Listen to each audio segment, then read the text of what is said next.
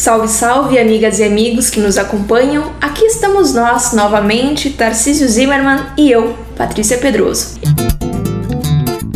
Este é o quinto e último episódio do nosso podcast Esperançar Brasil, que foi uma viagem pela história do país em que procuramos mostrar as raízes econômicas, sociais e políticas da profunda crise que o nosso povo e o nosso país vivem atualmente. E hoje também é o dia de esperançar, isto é, do que precisamos fazer para sair do buraco em que, como popularmente falamos, estamos metidos. Tarcísio, vamos começar pela economia. Olhando a nossa história, pergunto: quais raízes econômicas da fome e da desesperança que tomou conta do Brasil? Minha saudação a todas e todos que nos acompanham nesse quinto podcast. Queria dizer que é muito importante retomar um pouco, Patrícia, uma coisa que eu falava lá no primeiro podcast, que as coisas que existem hoje, que acontecem hoje, elas têm muita referência naquilo que aconteceu no passado. Foi isso que a gente tentou mostrar o tempo todo. Por exemplo, tu falas da fome. A fome acompanha o povo brasileiro desde o tempo da escravidão, desde o tempo do Império, desde o tempo da Primeira República, desde o tempo do Getúlio Vargas, enfim, dos governos Getúlio, da ditadura militar, da redemocratização e que só foi superada por um pequeno prazo em 2014, quando a ONU reconheceu que o Brasil estava fora do mapa da fome, mas já voltou de novo. Então, esses fenômenos são todos eles de longo curso. Tu me pergunta sobre a economia, mas é muito difícil a gente separar as raízes econômicas das políticas e das consequências sociais dessas políticas econômicas que foram implementadas. Porque uma política econômica ela tem impactos positivos ou negativos sobre a renda do povo, e é claro, ela só existe, ela se sustenta porque tem apoio político. Quando a gente fala da economia de uma nação, a gente na verdade está falando do capital, isto é, de quem tem o dinheiro e a propriedade. Estamos falando também do trabalho, dos recursos naturais e tecnológicos e das políticas dos governos. O capital ele pode ser público quando bancado pelo governo ou privado, isso é, os ricos que nós chamamos de burguesia. Em relação ao trabalho, em nossa história a gente já teve trabalho escravo, às vezes ainda tem hoje no Brasil. Tivemos o trabalho assalariado, o pequeno empreendedor e também o pequeno agricultor o trabalho doméstico e, mais recentemente, pessoas trabalhando nos aplicativos ou na informalidade ou até nessa condição de microempreendedor individual. Em relação ao capital, nós podemos dizer que nunca tivemos uma burguesia com um projeto para o país assim, sabe? Aquele empresário que diz assim: não, eu vou investir nisso porque isso vai ser importante para o futuro do meu país. Nós sempre tivemos uma burguesia do tipo rapina né? Sabe aqueles gavião, né, que vão rapinando, do lucro fácil e rápido, de tirar proveito do povo. E eu arrisco dizer que não, arrisco não, tenho certeza de que não fossem os investimentos dos governos em mineração, petróleo, energia e lá atrás também em comunicações, quer dizer, antes eh, das privatizações, tu tinha aqui empresas públicas que de telefonia e tinha empresas públicas porque não tinha investidor privado interessado em fazer o que tinha que fazer. Se não tivesse o investimento do governo em pesquisa, nosso país estaria ainda muito mais empobrecido do que já está. Mas também, toda vez que a burguesia vê uma empresa pública bombando, dando lucro, ela força a privatização. Uma outra coisa que eu acho que a gente precisa passar, lembrar só de passagem assim, é de que nós nunca tivemos reforma agrária aqui no Brasil. Nós nunca tivemos reforma urbana, quer dizer, a terra nunca foi democratizada. Democratizar a terra e a propriedade é garantir que muitos possam ser proprietários, terem um pedaço de terra. Isso nunca aconteceu. Isso vem lá de trás. Então, o Brasil hoje é um dos países mais desiguais do mundo, mas também era há 100 anos atrás. E a renda já era mal distribuída e continua mal distribuída. Quer dizer, tu tem de um lado privilégios e de outro lado fome e pobreza que nos acompanham ao longo de toda a história do Brasil. Tarcísio, e quanto ao trabalho, o panorama também é muito difícil, o cenário é bastante desesperador. É complicado dizer isso, é triste dizer isso, mas nós ainda temos trabalho escravo, especialmente agora com os direitos trabalhistas sendo destruídos. Devido a esse desmonte, pessoas estão voltando a trabalhar 14, 16 horas por dia. Em aplicativos, por exemplo, a gente não vai longe. Temos ainda muita gente sem emprego, então a situação está bem complicada, está bem difícil. Eu acho que para falar da condição do trabalhador brasileiro, a gente sempre tem que lembrar dos nossos mais de 300 anos de trabalho escravo e do fato de que o Brasil foi o último país do mundo a proibir a escravidão, que terminou há menos de 135 anos. Isso, na verdade, a gente falou sobre isso num podcast. Tem coisas que, estão implantadas na cabeça das pessoas, por exemplo,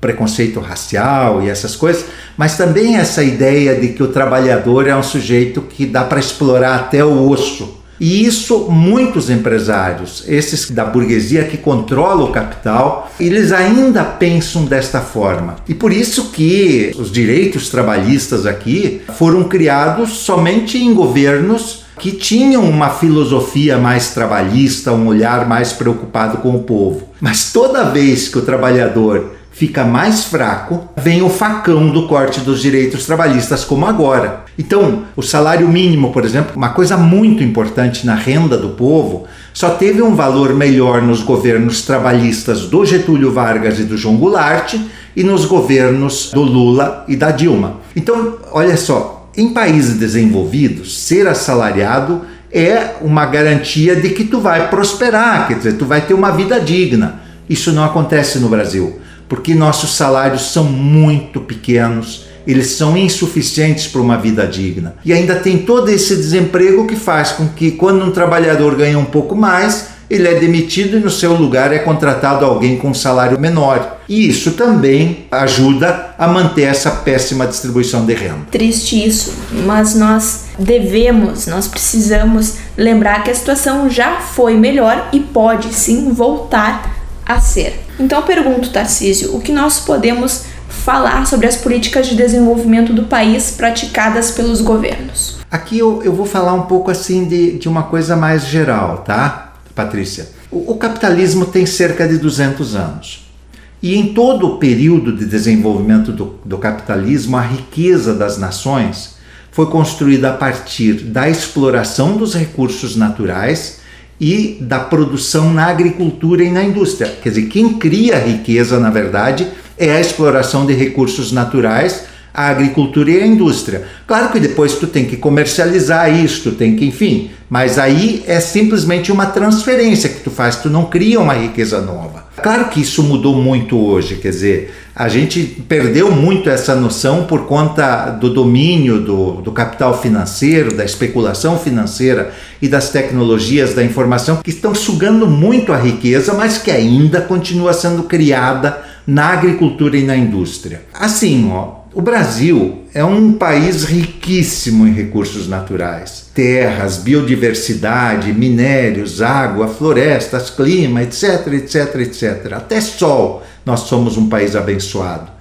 Eu arrisco dizer que nós somos o país mais rico do mundo nessa questão, nessa área de recursos naturais. Então, não é pela falta de recursos naturais que o Brasil não se desenvolveu? É, a gente pode olhar para a nossa agricultura. O Brasil é o terceiro maior produtor de alimentos do mundo. Então, terceiro, gente. Nós só ficamos atrás da China e dos Estados Unidos. Então, Tarcísio, como explicar a fome e a pobreza a que tantos brasileiros estão condenados? Tu vê, eu falava dessa riqueza de recursos naturais que nós temos e ela se expressa exatamente na produção agrícola. Mas vamos, vamos lembrar de novo a gente tem que lembrar da concentração das terras. Quer dizer, não teve reforma agrária no Brasil e isso bloqueou o nosso desenvolvimento. E a gente também tem que lembrar que a nossa agricultura sempre foi voltada para exportação. E o que quer dizer uma agricultura de exportação? Assim, ó, o Brasil produz e vende a matéria-prima sem industrializar. Quer dizer, nós, por exemplo, produzimos café, que já vem sendo produzido há muito tempo, e ele é vendido em grãos para o exterior, não é industrializado aqui. E evidentemente, por não ser industrializado, ele deixa de gerar empregos aqui dentro e ele é vendido muito mais barato do que poderia ser vendido se ele estivesse torrado e moído e feito, enfim, inclusive as próprias seleções do café que podem ser feitas. A mesma coisa ocorre com a soja, quer dizer, nós somos grandes produtores de soja, mas não, não industrializamos isso. A gente vende o soja em grão e não o óleo e o farelo. E isso, vou dizer assim, ó, isso enche os bolsos dos grandes donos de terra. Esses caras ganham muita grana. E como é que eles conseguem manter esse sistema? Olha só, eu falei num podcast que a mais da metade dos deputados federais fazem parte da bancada ruralista. Quer dizer, eles enchem os bolsos, mas não deixam mudar nada nesse país. Isso é uma coisa que realmente é, empobrece o nosso país. Nós já tivemos, isso é coisa incrível, nós já tivemos uma grande indústria de óleo no Brasil. Nós já tivemos grandes indústrias, enfim, em várias áreas e que hoje a gente vende o produto in natura para o exterior. Que coisa. O Brasil produz muito alimento e milhões de pessoas passam fome. Essa é uma realidade triste, não é, Tarcísio? Outro dia eu vi uma notícia de que o Brasil está com cada vez menos indústrias, que são importantíssimas para o desenvolvimento. Por que, que isso está acontecendo, Tarcísio? Eu falei há pouco, né? Quer dizer, produz muito alimento e milhões passam fome. E a indústria vem perdendo importância, inclusive por conta disso, porque a gente exporta a matéria-prima e não o produto industrializado. E é verdade, a importância da indústria na economia brasileira está cada vez menor. Nós hoje somos 90% da população brasileira vivendo nas cidades, que precisam de emprego. E claro que como nós não temos indústria, o salário achata, diminui demais a geração de riqueza no Brasil. E esse panorama ele piorou muito depois da implantação das políticas neoliberais, de abertura do Brasil às importações, das privatizações, da destruição de direitos. Quer dizer, é, é, se a gente olha os dados, Patrícia, é muito. Eu sei que é chato a gente falar dados assim no falar, mas vamos lá. O Brasil somente começou a se industrializar no final da Segunda Guerra Mundial com Getúlio Vargas. Mas em 1948, a indústria representava 23% da riqueza do país. O peso foi crescendo, uns governos mais, outros menos, mas em 1989, quer dizer, que foi o ano da primeira eleição uh, direta no Brasil, ela representava 42% da riqueza do Brasil, quer dizer, quase a metade da riqueza do Brasil era originado na indústria. Em 89 foi eleito o primeiro presidente pelo voto direto. O que aconteceu a partir de então com a nossa indústria, Tarcísio? Vê só, o Collor, ele, a primeira medida dele foi abrir o Brasil para as importações. Ele falava muito mal dos nossos automóveis e, de fato, nós tínhamos uma produção de automóveis com baixa tecnologia, mas ele falava muito mal e aí ele abriu as importações de automóveis. E passou também a implementar as políticas neoliberais. E olha só, em um ano de 1989 a 1990, a indústria perdeu 9% do seu peso na economia nacional. Para a gente entender como uma decisão de um governo pesa. Quer dizer, a indústria era 42% da riqueza nacional e perdeu 9% só num ano. E aí começou um processo ladeira abaixo. Depois o PSDB implementou também as políticas neoliberais. E quando chegou o governo Lula, em 2002, a indústria representava apenas 22%, menos do que em 1948. 22% da força econômica no Brasil. Quer dizer, em apenas 12 anos, a indústria baixou de 42% para 22% o peso na, na economia brasileira quase 50% do seu valor, da sua importância. Nos governos do Lula e da Dilma, essa tendência deu uma segurada. Mas eh, depois do golpe de 2016, houve nova queda e hoje nossa indústria só representa 18% da riqueza do país. E isso explica muito porque a vida do povo piorou tanto nos últimos anos, porque o churrasquinho do domingo sumiu. A explicação é essa. Quer dizer, o Brasil infelizmente vive uma grande desindustrialização. A indústria que já representou 42% das riquezas do país, hoje só representa 18%. E esse é o resultado das privatizações, da falta de um projeto de desenvolvimento com soberania nacional que marca as políticas do Collor e do Fernando Henrique, do Temer e do atual presidente. Quanto retrocesso! Caramba! É, na verdade, isso é, isso é gravíssimo, gravíssimo, porque eu volto a dizer, onde gera riqueza nova, tu planta um grão de milho, dali nasce um pé e vai gerar uma espiga. Tu pega um pedaço de couro, industrializa ele, vai sair dali um sapato, entendeu? E isso é gerar emprego. Então, quando a gente não tem indústria, a gente empobrece pra caramba. E esse é um tema muito importante, Tarcísio. A gente sabe que a vida da maioria das pessoas depende de emprego e renda. E na falta de indústrias, os empregos que o Brasil cria são com salários menores e com menos direitos. Na verdade, isso é uma tendência mesmo, não apenas no Brasil, mas em todos os países onde a indústria diminui sua participação na economia, a média dos salários pagos aos trabalhadores também cai. Mas para a gente poder avançar, eu vou tentar fazer um pequeno resumo das principais marcas da economia do Brasil. Falta de um projeto de desenvolvimento do Brasil com democracia, soberania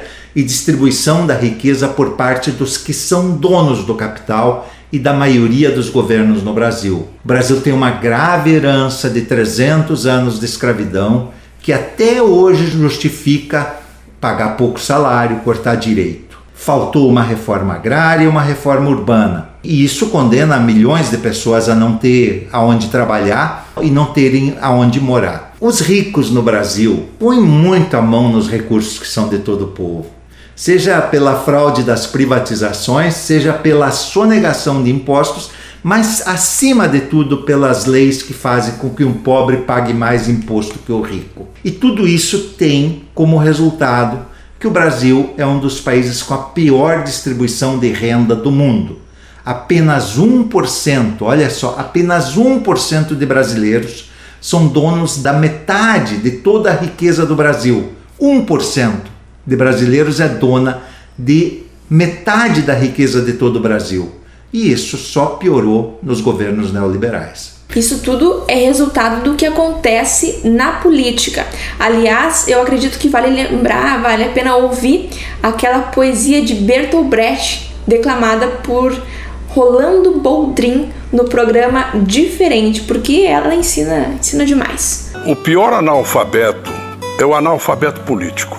Ele não ouve, não fala, nem participa dos acontecimentos políticos. Ele não sabe que o custo de vida, o preço do feijão, do peixe, da farinha, do aluguel, do sapato e do remédio dependem das decisões políticas. O analfabeto político é tão burro que se orgulha e estufa o peito, às vezes dizendo: odeio a política. Ele não sabe que da sua ignorância política nasce a prostituta, o menor abandonado e o pior de todos os bandidos, que é o político vigarista, pilantra e corrupto. Pois é, Patrícia, eu arrisco dizer que a política no Brasil quase sempre foi dominada por esses que o poeta chama de pior de todos os bandidos, que é o político vigarista, pilantra, corrupto e lacaio dos exploradores do povo. E toda vez que tivemos governos mais preocupados em melhorar a vida da grande maioria do povo, teve golpe. Foi o que aconteceu com Getúlio, com João Goulart, foi também o motivo do golpe contra a presidenta Dilma e da perseguição contra o PT, de que a gente falou bastante no podcast anterior.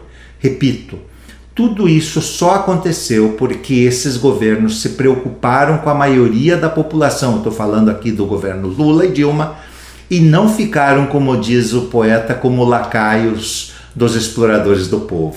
Bem colocado, Tarcísio. Aliás, outro dia eu encontrei no YouTube uma fala do Lula que vai bem na linha do que a gente vem falando. Vamos ouvir. A elite brasileira não estava preparada para aceitar a inclusão social, não estava preparada para que pobre pudesse frequentar restaurante, não estava preparado para que pobre fosse para a universidade, não estava preparada para que pobre viajasse de avião. Quando eu cheguei na presidência, 48 milhões de brasileiros viajavam de avião.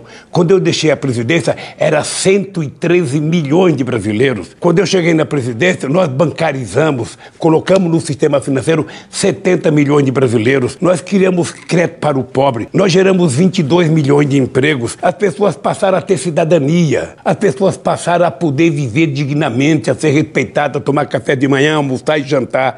As pessoas podiam ir nos parques passear. As pessoas podiam ir no teatro. As as pessoas podiam ir restaurante. E eu acho que a única explicação que eu entendo, e o povo pela primeira vez conquistou cidadania. Muito bem, eu penso que a gente já entendeu bem tudo o que aconteceu e por que tivemos o golpe de 2016 e todo esse massacre que foi contra o Lula e o PT, mas que também foi contra o povo que teve seus direitos trabalhistas e aposentadoria destruídas que vê cada vez menos atendimento na saúde, Tarcísio, que vê a educação sucateada e que também vê sua vida cada vez mais difícil, com desemprego, com fome. Então nós precisamos muito, assim, com urgência sair dessa situação. O Brasil precisa mudar, mas até travei aqui para falar porque é difícil falar sobre isso, né, Tarcísio? Mas como a gente vai mudar? É uma realidade muito triste, sim, a gente precisa mudar. Tem vários passos para isso.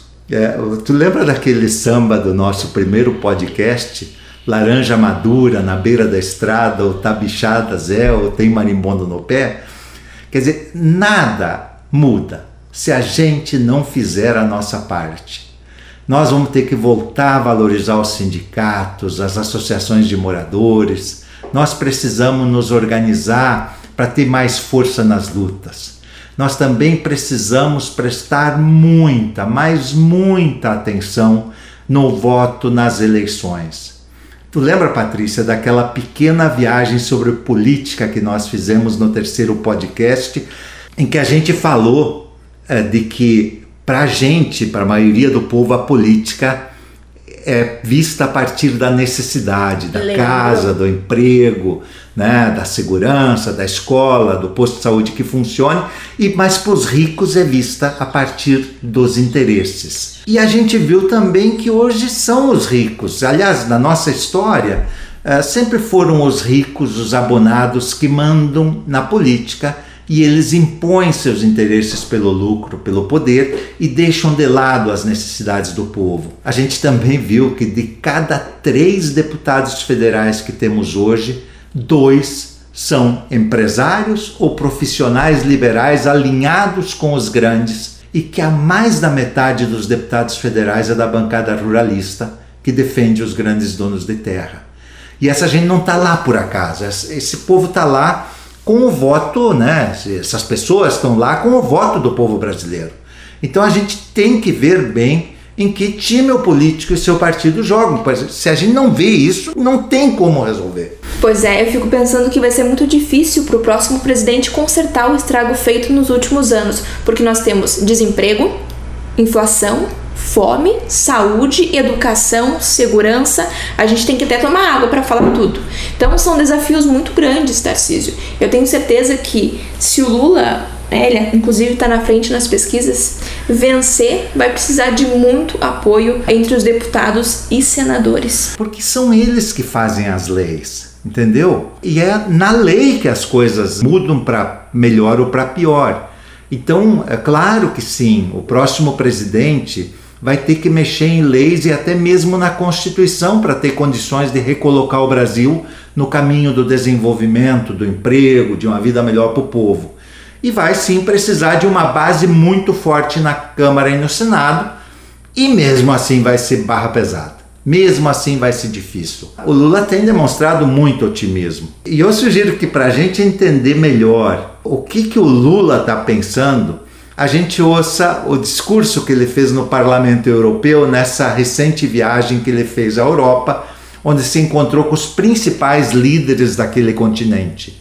Acho que é a melhor forma de saber o que fazer para melhorar o Brasil. Queridos companheiros e companheiras, deputados e deputadas do Parlamento Europeu.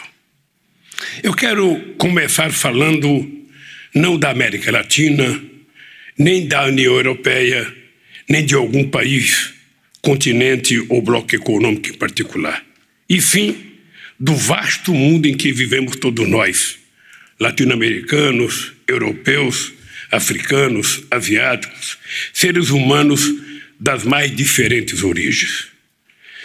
Vivemos em um planeta que tenta a todo momento nos alertar de que precisamos de novas atitudes e de um dos outros para sobrevivermos. Que sozinhos estamos vulneráveis às tragédias ambientais, sanitárias e econômicas, mas que juntos somos capazes de construir um mundo melhor para todos nós. No entanto, ignoramos esses alertas, insistimos em não aprender com os erros do passado. O resultado da nossa falta de compreensão está à vista de todos: pandemia, desigualdade, fome, emergências, emergências climáticas que no futuro próximo poderão comprometer a sobrevivência da espécie humana no planeta Terra. Apesar de tudo isso, quero reiterar aqui minha crença inabalável na capacidade da humanidade. Não nasci otimista, aprendi a ser, porque vi em vários momentos da minha vida o quanto um ser humano é capaz de realizar e o quanto um povo é capaz de construir quando existe força de vontade e geração de oportunidades. Quem vive hoje no Brasil ou acompanha o noticiário sobre o país tem todos os motivos para estar pessimista. Mas, onde quer que eu vá, faço questão de dizer que o Brasil tem jeito. Apesar do projeto de destruição colocado em prática por um bando de extremistas de direita, sem a menor noção do que seja cuidar de um país ou cuidar de um povo. O Brasil tem jeito, apesar de 19 milhões de brasileiros que passam fome, apesar dos 19 milhões de desempregados e desalentados que já desistiram de procurar um novo emprego, apesar dos ataques constantes contra a população negra e indígena, apesar do avanço da destruição do meio ambiente, inclusive na Amazônia. E apesar de tudo, da, e, e, apesar, sobretudo, das mortes de mais de 610 mil brasileiros, muitas delas evitáveis, caso houvesse por parte do atual governo o interesse de combater com seriedade o coronavírus. Apesar de tudo, digo com total convicção: o Brasil tem jeito. Sei disso porque, num passado muito recente, nós fomos capazes de reconstruir e transformar o país e temos plena capacidade de reconstruí-lo outra vez. Da mesma forma que acredito que o Brasil tem jeito, acredito que o mundo tem jeito.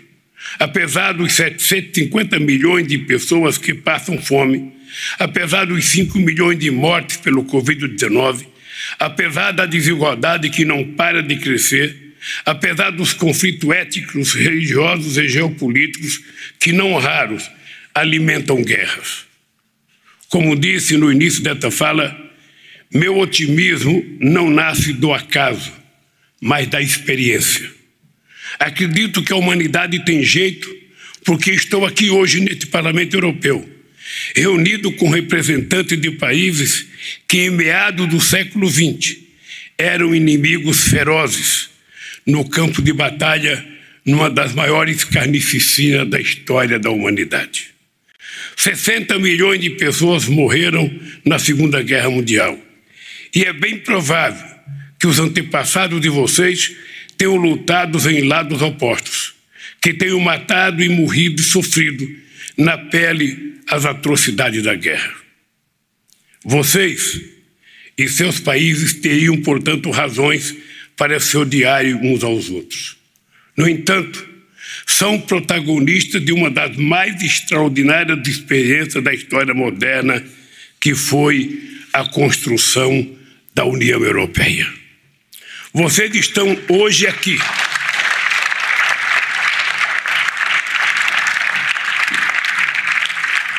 Vocês estão hoje aqui neste Parlamento Europeu, em clima de paz, buscando juntas soluções para a construção de uma Europa cada vez melhor.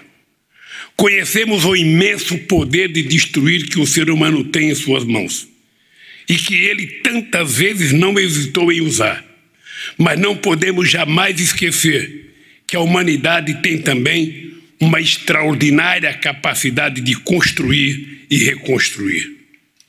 A União Europeia, o Parlamento Europeu e vocês, companheiros e companheiras, eurodeputados e deputadas, são, portanto, exemplos dessa virtude humana.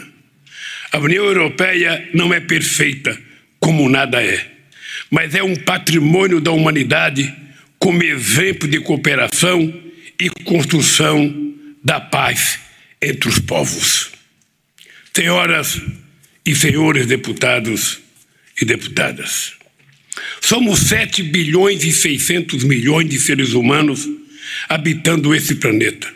Homens, mulheres, crianças e velhos, ricos e pobres, pretos e brancos, gente de todas as cores.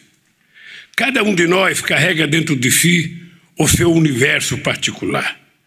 Somos diferentes uns dos outros, cada qual com sua individualidade, mas unidos todos por uma certeza ancestral o ser humano não nasceu para ser sozinho.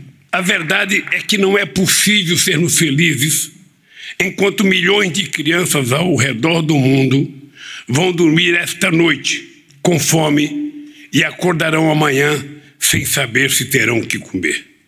Não é possível sermos felizes em meio a tamanha desigualdade que cresceu de forma inaceitável em plena pandemia.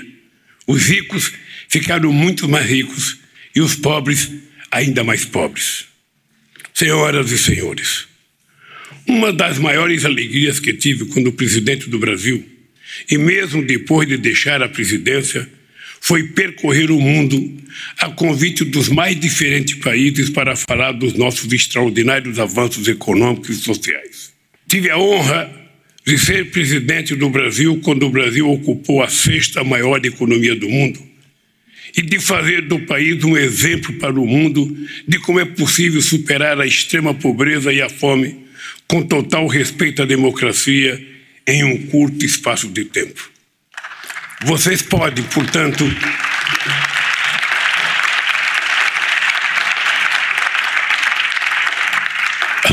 vocês podem, portanto, imaginar o quanto dói participar de grandes eventos internacionais como este e ter que declarar o quanto o Brasil andou para trás desde o golpe de 2016 contra a presidenta Dilma Rousseff e a chegada da extrema-direita ao poder. O Brasil vive hoje uma tragédia social, econômica, ambiental e sanitária sem precedentes. Temos apenas 2,7% da população mundial. No entanto, respondemos por 12% das mortes pelo Covid registradas no mundo. Choramos a morte de mais de 610 mil brasileiros. Não chegamos a essa tragédia estatística por alguma fatalidade, e sim pela atitude criminosa do atual governo. O atual presidente do Brasil ironizou a gravidade da doença, zombou dos mortos, atrasou o quanto pôde a compra das vacinas, fez propaganda enganosa e destruiu medicamentos comprovadamente ineficazes contra o vírus. Deixou faltar oxigênio em hospitais, incentivou e promoveu aglomerações, induziu a população à desconfiança quanto à eficácia das máscaras, ajudou a espalhar fake news contra as vacinas, chegando a dizer que elas podem levar as pessoas com HIV a desenvolver o AIDS experiências com medicamentos ineficazes, usando seres humanos como cobaia involuntárias, chegaram a ser realizada no Brasil, reeditando horrores do nazismo. Além disso, cerca de 116 milhões de brasileiros, metade da nossa população, vive hoje em situação de insegurança alimentar e de moderada a muito grave. Desses, cerca de 19 milhões, quase duas vezes a população da Bélgica, chegam a passar um dia inteiro sem ter o que comer. Isso está acontecendo no Brasil, que é o terceiro maior produtor de alimento do mundo. E está acontecendo porque o Brasil, que em 2014 saiu do mapa da fome da ONU, pela primeira vez na história, hoje culpia o que o neoliberalismo trouxe de pior ao mundo: alta concentração de renda, baixa geração de empregos, destruição de direitos trabalhistas, desmonte das políticas sociais, ausência do Estado, abandono dos mais pobres à própria sorte. O resultado dessa tragédia, eh, o resultado dessa tragédia equação não poderia ser outro: miséria, fome e desesperança. Mas eu estou aqui para dizer outra vez a vocês e ao mundo: o Brasil tem jeito, porque ele é muito maior do que qualquer pessoa que tente destruí-lo. O Brasil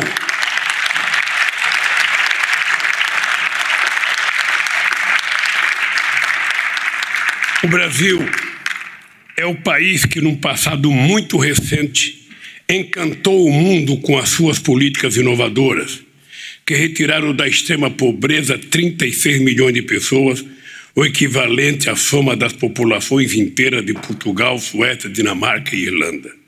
O Brasil é o país que assumiu voluntariamente diante do mundo o compromisso de reduzir em 75% o desmatamento na Amazônia como forma de conter a emissão de gases poluentes. E cumprimos antecipadamente essa promessa entre 2004 e 2012.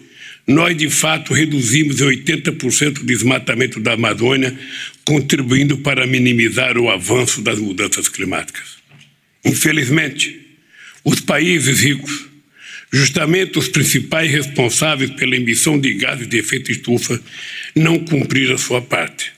Talvez porque ainda tenha gente rica que acredite que tenha como se proteger e as mudanças climáticas afetarão com maior intensidade apenas as pessoas pobres, o que é uma triste realidade.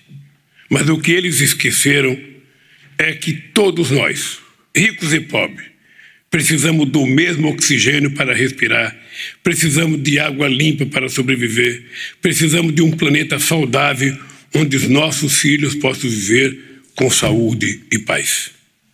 Queridas companheiros e queridos companheiros, felizmente, essa era de trevas que se abateu sobre o planeta por conta da ascensão de governos de extrema-direita pelo mundo afora emite claros sinais de que está chegando ao fim. Partidos e candidatos progressistas vêm conquistando importantes vitórias. Isso está acontecendo em vários países e estou certo de que vai acontecer também no Brasil a partir da eleição presidencial do próximo ano. Brasil o Brasil voltará a ser uma força positiva no mundo. Voltaremos a ser criadores de políticas públicas capazes de mudar para melhor o nosso planeta. Acreditamos no mundo multipolar. Voltaremos a ter uma política externa ativa e altiva. Vamos fortalecer o Mercosul. Vamos reconstruir a União das Nações Sul-Americanas. Vamos reconstruir e ampliar as parcerias com a União Europeia. Vamos aperfeiçoar os termos do acordo Mercosul-União Europeia. Não queremos uma América Latina voltada exclusivamente para o agronegócio e a mineração. Temos total capacidade de sermos países industrializados, tecnologicamente avançados. Nós temos imensas extensões de terras agricultáveis. Temos tecnologia, pesquisa agropecuária avançada. Nossa produção de alimento não precisa desmatar a Amazônia para exportar soja ou criar gado. As atividades criminosas, do que destrói o meio ambiente devem ser punidas e não podem prejudicar toda a economia brasileira. Temos uma biodiversidade. Temos uma biodiversidade extraordinária e os nossos biomas haverão de se regenerar após a extinção do atual governo, que estimula o desmatamento e as queimadas o avanço do garimpo em terra de proteção ambiental e os ataques aos povos indígenas. O povo brasileiro não quer mais que essa destruição continue. Os brasileiros e as brasileiras querem a Amazônia viva e de pé. E para isso é necessário construir alternativas sociais e de desenvolvimento consciência, tecnologia e o protagonismo e respeito aos povos que vivem nas florestas e seus saberes e sua cultura. Meus amigos e minhas amigas, acreditamos num mundo cada vez mais plural, unido em torno de valores como solidariedade, cooperação, humanismo e justiça social. Acreditamos numa nova governança mundial começando pela ampliação do Conselho de Segurança da ONU e vamos continuar lutando por ela. Acreditamos que somos capazes de construir no mundo uma economia justa, movida a energia limpa, sem a destruição do meio ambiente e livre da exploração desumana da força de trabalho. Acreditamos que outro Brasil é possível, outra Europa é possível, outro mundo é possível. Porque num passado muito recente fomos capazes de construí-los. Nós podemos ser felizes juntos e eu tenho certeza que seremos. O mundo precisa de democracia, o mundo precisa de paz e não de guerra, o mundo precisa de livros e não de armas, o mundo precisa de amor e não de ódio. E esse mundo nós seremos capazes de construir. Um abraço e muito obrigado. Eu confesso que fiquei muito emocionada quando ouvi esse discurso, Tarcísio. Tava ali falando um líder que fala para o mundo com clareza, com firmeza e esperança. E eu também fiquei muito impressionada com o otimismo do Lula, dizendo que o Brasil pode e vai ser melhor. Olha, Patrícia, acho que esse otimismo vem muito por conta do que o Lula fez aqueles dois governos. A gente lembra que ele pegou o Brasil quebrado, o Brasil devia ao FMI e entregou um país bombando, crescendo, criando empregos. E tu lembra do teu churrasquinho, né? sagrado churrasquinho de domingo. Quer dizer, era um tempo melhor. Agora eu acho que ele não desconhece o quanto vai ser difícil apesar de saber que se a gente trabalhar direito pode melhorar sim. A gente poderia falar muito sobre esse discurso, Tarcísio, mas uma parte que chamou muito a minha atenção foi a maneira didática com que ele explicou porque hoje nós temos essa grande crise no Brasil. Pois é, Patrícia, mas o Lula também falou do que quer para o mundo para o Brasil e para todas as pessoas. E o Lula terminou o discurso aos deputados do Parlamento Europeu com uma frase muito, muito forte acreditamos que outro Brasil é possível, outra Europa é possível, outro mundo é possível, porque num passado muito recente fomos capazes de construí-los. Nós podemos ser felizes juntos.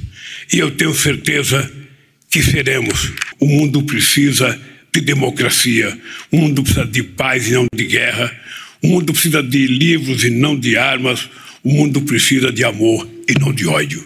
E esse mundo nós seremos capazes de construir. Um abraço e muito obrigado.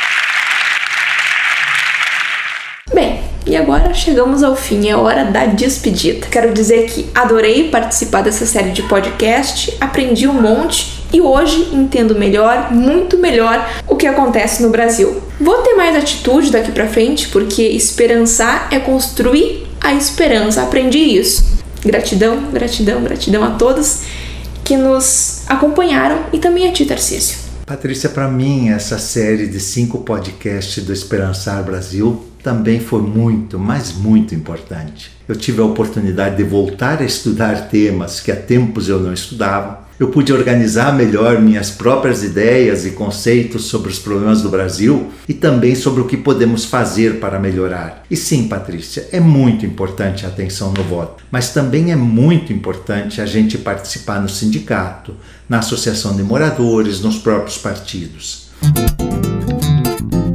Esperançar é fazer a história e não ficar parado sofrendo a história. Esperançar é participar e lutar. E termino dizendo muito obrigado a todas e todos e boa luta para todos nós. Gratidão.